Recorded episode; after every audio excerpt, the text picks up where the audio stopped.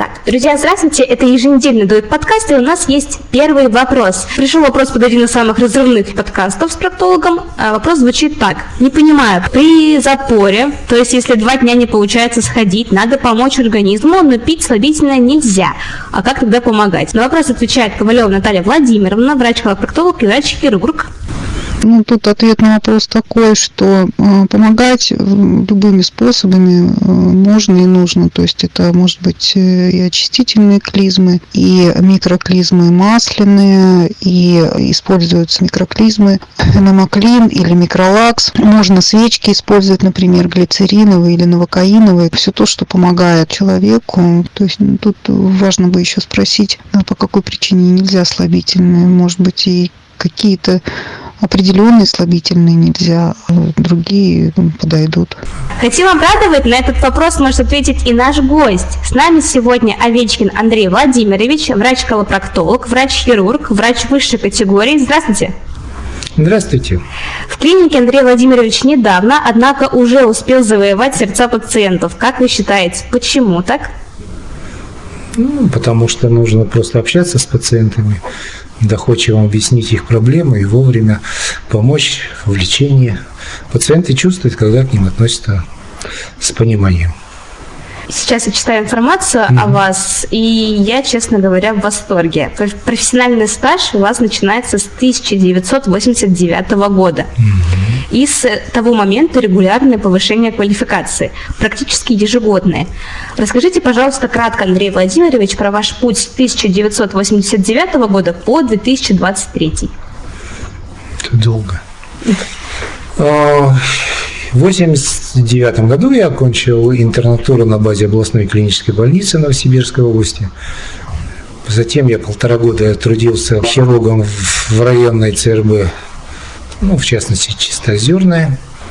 После этого я перебрался в город, где отработал э, в течение 16 лет на базе 12-й городской клинической больницы. Отделение гнойной хирургии. Сначала врачом-ординатором, с 98 по 2007 год заведующий отделением на моей хирургии. Потом, значит, следующее место работы, вторая больница скорой неотложной медицинской помощи номер два, где отработал до недавнего времени 15 лет. Все эти годы были экстренные дежурства, то есть более 30 лет. Параллельно с 2000, наверное, второго года я уже начал совмещать хирургию и сколопроктологии. Ну, то есть у меня были разнообразные центры, операции в стационаре по проктологии. Ну и вот с недавнего времени я вот в клинике Дуэт. Очень приятно, что вы с нами. На самом деле это невероятно. Вы были заведующим отделением гнойной хирургии с 98 по 2007 год. Расскажите, пожалуйста, каково это? Люди очень боятся выражения «гнойная хирургия». Это воспринимается как самое месиво муниципалитета.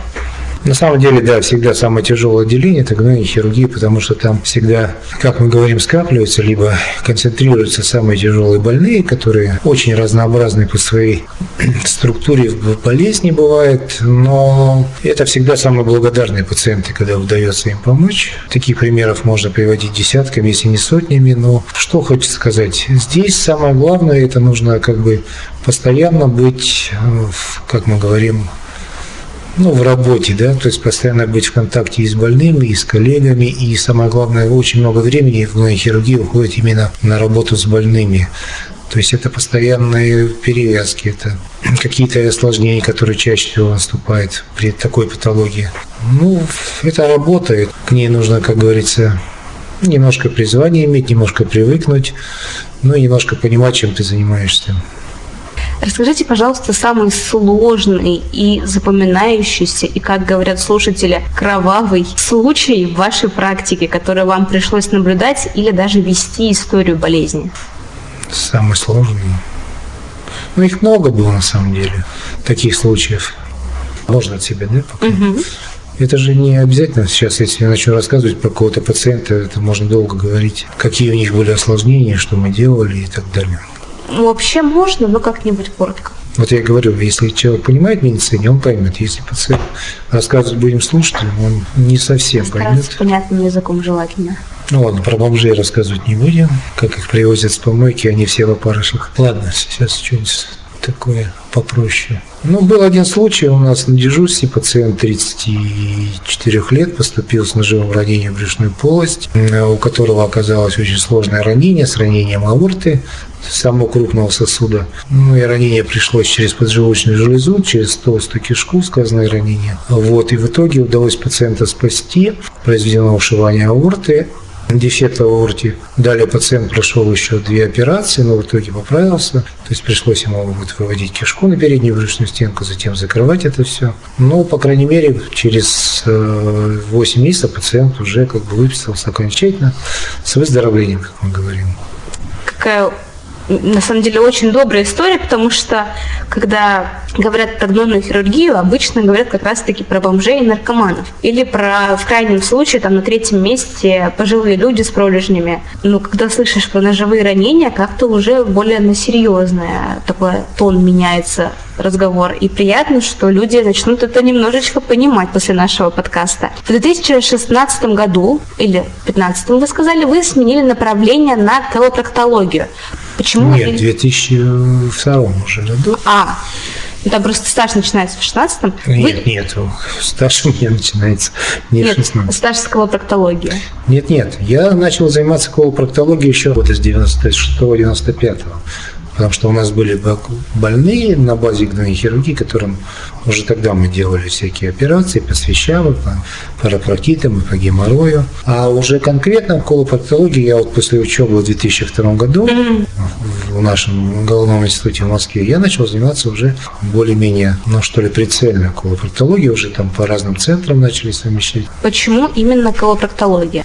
Ну, вот, видимо, из-за того, что специфика отделения были такие больные, ими приходилось заниматься, достаточно много заниматься, ну и, видимо, как-то вот эта специальность понравилась потому что надо ее, ты чем-то занимаешься, надо ее развивать, и она ничем не хуже, чем урология либо гинекология. Правильно я понимаю? Сменив направление, вы отказались полностью от хирургии в классическом ее понимании? Нет, конечно, это была вторая специальность просто, которой занимался и в отделении, и там, скажем, в частных центрах я совмещал. А хирургией занимался буквально вот до последнего месяца. Скажите, пожалуйста, Андрей Владимирович, есть ли у вас интересные истории с операцией именно по колопроктологии? Ну, есть, конечно, они.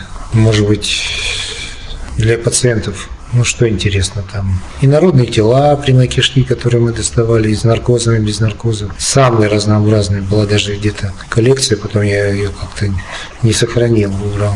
Вот. А то, что касается вот этой, чем мы занимаемся малой проктологией, то это, конечно, не столь, может быть, интересный случай. Ну, в любом варианте они, то есть, всегда бывают какие-то нюансы. А то, что вот раньше было вот в проктологии, тоже можно это.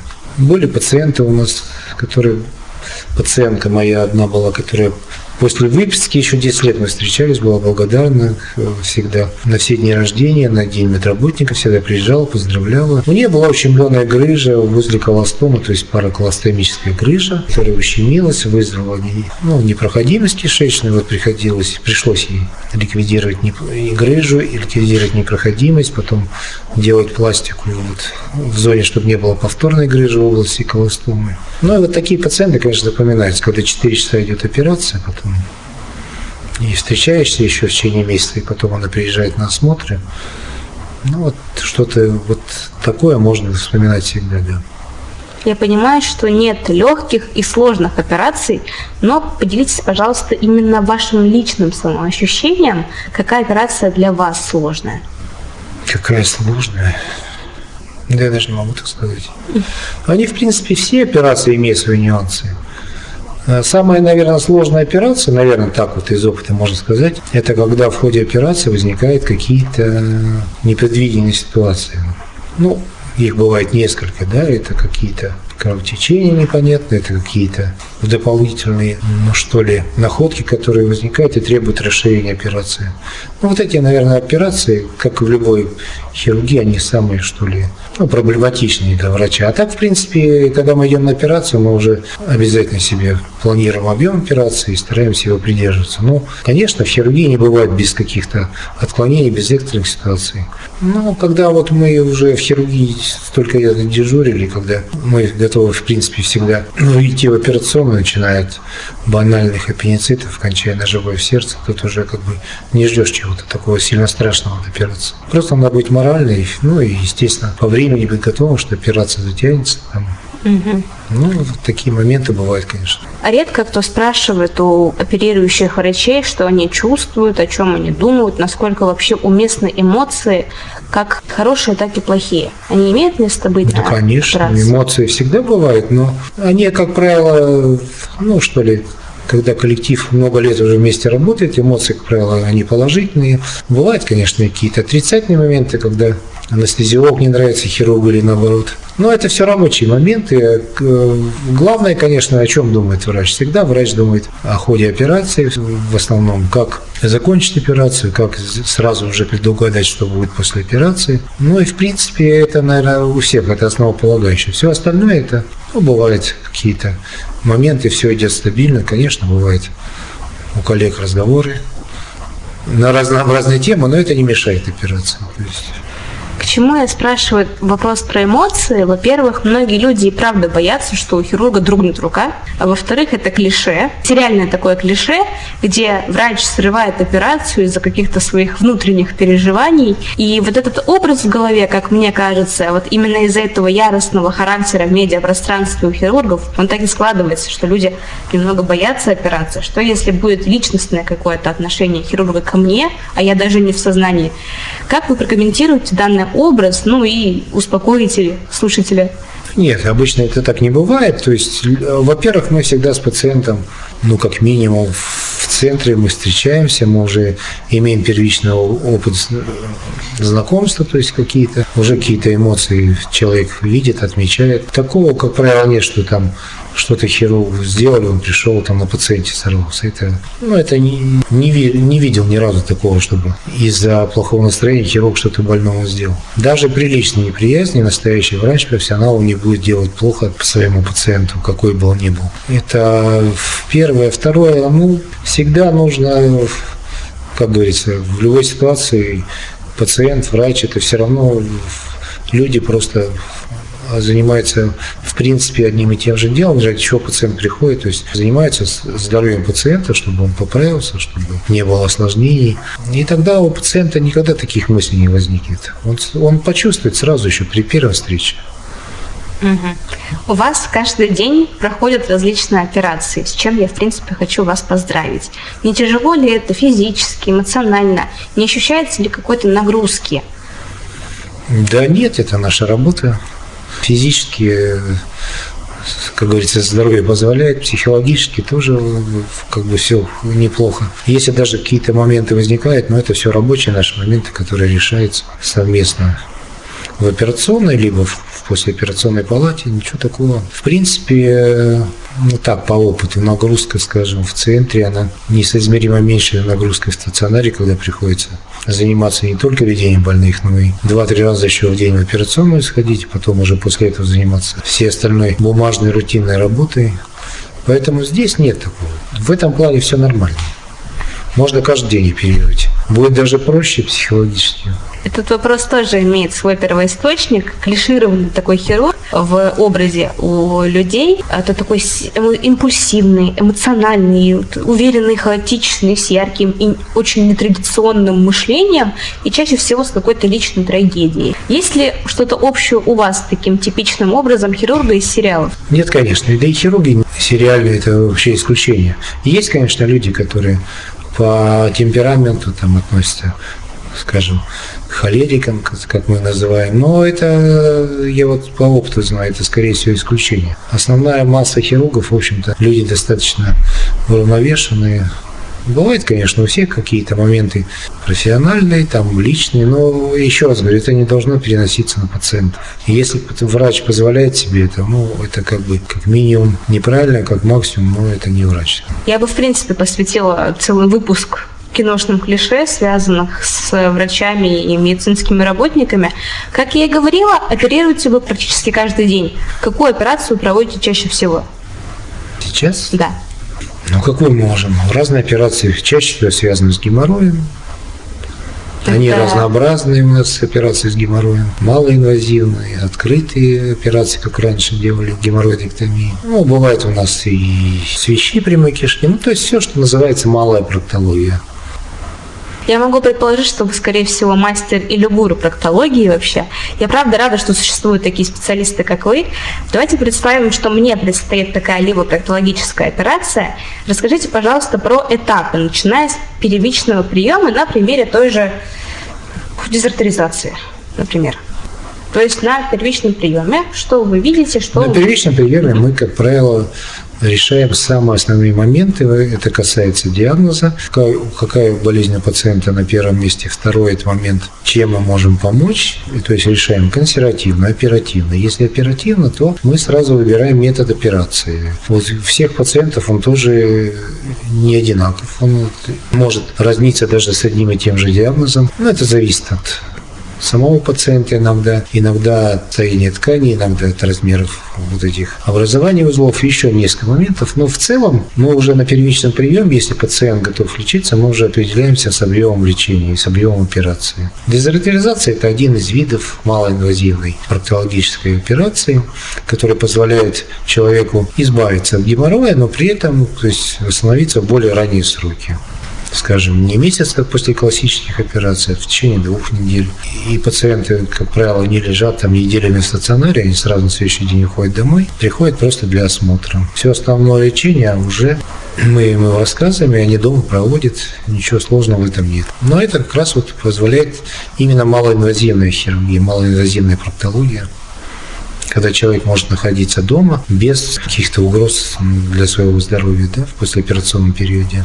То есть понять, какая операция нужна, если она нужна, можно на первичном приеме. Да, как правило. Также на первичном приеме обсуждается. Ну, если не требуется каких-то, скажем, до обследований, там а. иногда бывает что-то под вопросом, что-то непонятно, мы иногда там назначаем либо колоноскопию, либо берем биопсию, чтобы понять, угу. скажем, полип, не полип, какие-то образования, не образования, тогда немножко мы вот этот вопрос диагностики немножко откладываем, ну, скажем, на неделю. Но в целом уже все равно бывает в 95, наверное, процентах, даже 97 процентов случаев понятно, что с человеком делать. Вы сказали, примерно неделя на диагностику, в эту же неделю входят предоперационные анализы, я имею в виду, если непонятно с диагнозом. А. Если с диагнозом все понятно, подготовка к операции занимает ну, максимум три дня для диагностики. И там можно mm уже планировать конкретную дату операции. Это консультация терапевта? Это ЭКГ, терапевт, это все лабораторные анализы угу. В полном спектре. Если нужно, там ну, какая-то колоноскопия, если человек не прошел. То есть в коротких прям рамках, я понимаю, у меня первичный прием, три дня на анализы, через три дня, то есть на пятый день меня? Мы иногда можем даже, вот бывают такие случаи, нередко даже сразу спланировать дату операции. Пациент параллельно проходит обследование, и через сутки максимум двое имеем все уже в карте, анализы, заключение терапевта, и пациент уже вписан. Ну, бывают такие ситуации, по каким-то причинам вдруг что-то в анализах, мы можем временно операцию отменить, сделать до обследования, ну и потом уже дальше определить, в какие сроки дальше оперировать.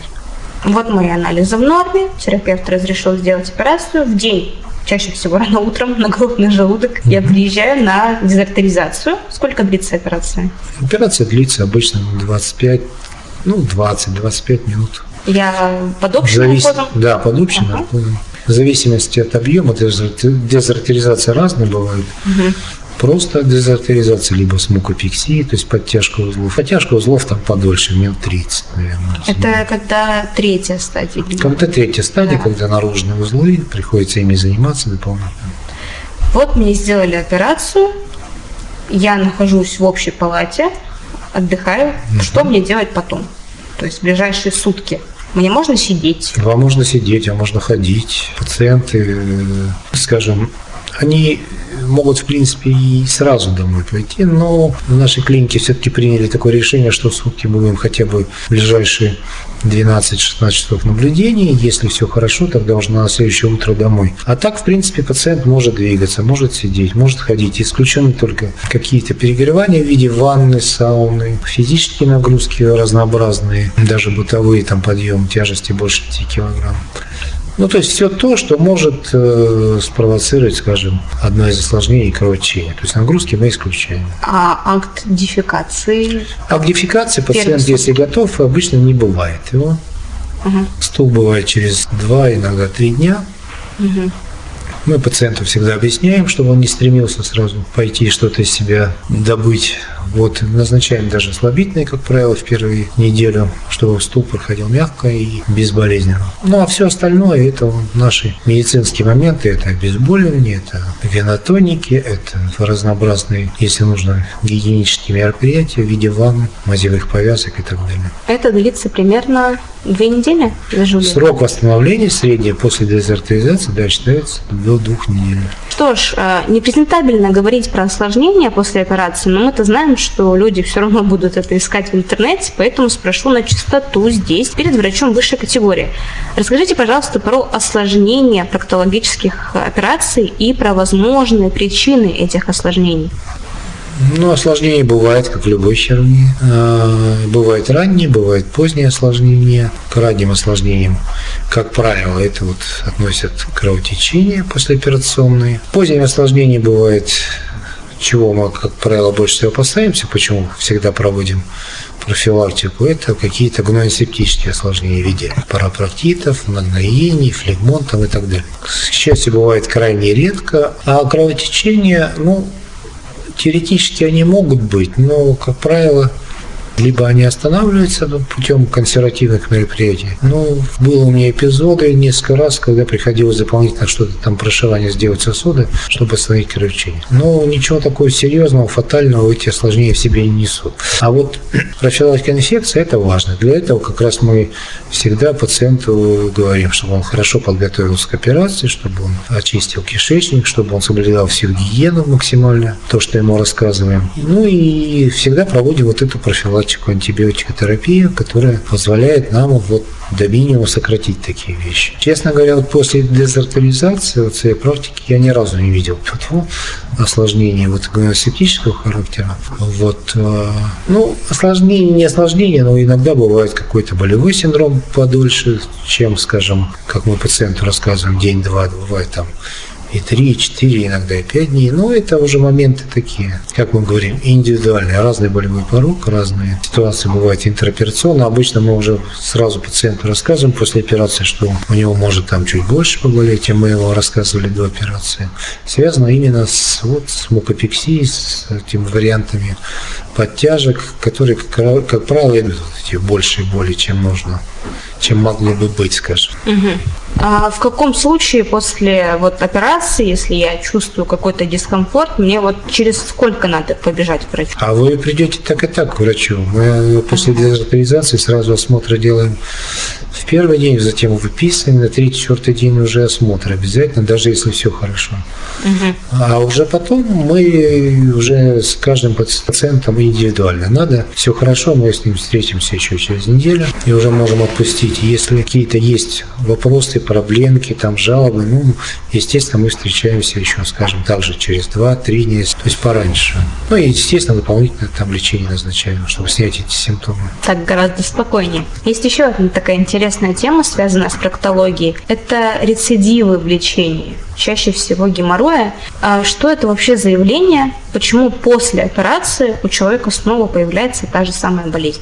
Ну, вопрос такой иногда дискутабельный, иногда сложный, но э, говорят так, считается так, что если операция сделана технически правильно, то в принципе рецидивов заболевания вот в том виде, в той форме, которая была до операции, она не наступает. Иногда мы видим что через какое-то время у человека нет, как мы говорим, клинических проявлений в виде там боли, кровотечений, но при осмотре мы можем увидеть, что какой-то геморроидальный узел у него есть. В этой ситуации мы даже не стремимся его там повторно оперировать, либо что-то, а просто проводим, ну, как мы говорим, осмотр периодически, если нужно курс медикаментозной терапии.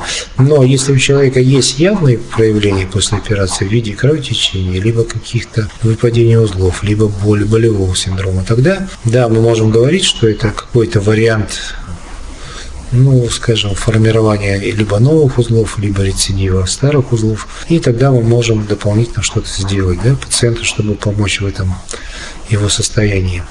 А вообще, конечно, это каждый хирург, он, который проводит свою операцию, он знает, что он делал, как он делал. Если такое состояние наступает, он может это для себя как мере, по крайней мере для себя объяснить, почему это случилось. А может быть такое, что пациент отказался, допустим, менять образ жизни, и у него снова появился рецидив геморроя? То есть проблема не у хирурга, а проблема именно на пациенте. Ну, конечно, бывает такое. То есть пациент, если не соблюдает, что ему говорят, не соблюдает вот эти... Мы всегда же говорим, что после одной операции э, вот столько режим соблюдать, после другой, скажем, другие сроки, если пациент начинает сразу активничать, то в принципе, да, возможно, что где-то у него формируются новые узлы, и тогда мы можем это увидеть. Но еще раз говорю, это всегда и индивидуально, то есть у каждого пациента. Пришел интересный вопрос, буквально вот час назад на этапе написания сценария. Люди хотят знать, что такое за состояние заворот кишок, почему оно появляется, сталкивались ли вы с ним, как врач. Угу. Неоднократно. Почему? Это как, насколько люди, бо... люди боятся. Это внезапная такая... Да, ну заворот или... Ну да, есть такое понятие заворот, есть они, разные варианты, иммагинация и так далее. Это состояние, связанное с тем, что Бывает на фоне пищевого фактора, бывает на фоне физических нагрузок, бывает, ну, иногда на фоне задержки стула. Но наступает, ну, как мы говорим, то есть кишка имеет брыжейку, тонкая и толстая кишка, заворот толстой кишки бывает реже, слава богу, но тем не менее бывает. И если вовремя не оказать помощь, то есть происходит тогда на фоне нарушения кровообращения наступает омертвение стенки кишки на том или ином участке. Вот это чаще бывает все-таки с тонкой кишкой, но э, бывает и вот, я говорю, в ободочной кишке. Ну, заворот – это очень такое острое острая форма кишечной непроходимости, которая требует, как правило, оперативного лечения в ближайшие, ну, желательные часы или хотя бы в ближайшие несколько часов. Потому что очень сильный болевой синдром брюшной полости, ну и все остальные признаки непроходимости, и тошнота, и рвота. И иногда, если высокий заворот связанный, то бывает даже вообще непонятно, потому что по рентгену даже не видно непроходимости, а человек болеет очень сильно. Как правило, проводится какая-то диагностика экстренная, либо лапароскопия, либо открытая операция, чтобы понять, в чем причина. Сейчас мне иногда, если есть нормальная служба УЗИ, УЗИ помогает выявить вот такое состояние. Андрей Владимирович, сейчас вас ждет любимая рубрика наших слушателей. Это вопрос-ответ. Ваша задача отвечать либо да, либо нет, либо очень кратко. Готовы? Давайте. Геморрой всегда выпадает? Нет. Кровотечение – главный симптом патологических заболеваний? Один из основных. Пациенты боятся проктологических операций? В основном, да. Можно ли не лечить геморрой? Процентов 30 его так и делают, не лечат. Правильное питание – залог всего здоровья? В целом, да. Биде или туалетная бумага? Биде. К вам больше обращаются мужчины или женщины? Мужчины. Бывает ли геморрой у детей? Бывает. Проктологические операции могут быть смертельно опасными? Нет. Бывают ли хирурги, которые боятся крови?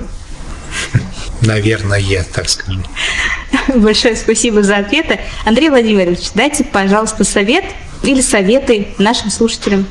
Ну, самый главный совет нужно все-таки к своему здоровью относиться более разборчиво, да, не заниматься самолечением, не слушать то, что говорит соседка, как она лечилась, или там родственники. Если есть симптомы, которые указывают на, на какое-то отклонение со стороны прямой кишки, лучше все-таки прийти к врачу, либо хотя бы как минимум сделать одно из э, самых распространенных обследований, колоноскопии, чтобы понять, а все ли у меня хорошо. Потому что ошибочный путь, он, как правило, заканчивается всегда либо инвалидностью, либо вообще печально. То есть э, самое главное – это онкоосторожность. Геморрой очень часто, под маской геморроя может прятаться совсем другое заболевание. Например? Например, онкология. Спасибо вам, Андрей Владимирович, за такое замечательное интервью. Мне было приятно с вами побеседовать, а слушателям приятно было услышать вас. Надеюсь, это не последнее наше интервью. Ну а вы, дорогие слушатели, оставляйте комментарии, ставьте лайки и задавайте свои вопросы. Ждите следующего выпуска. До свидания.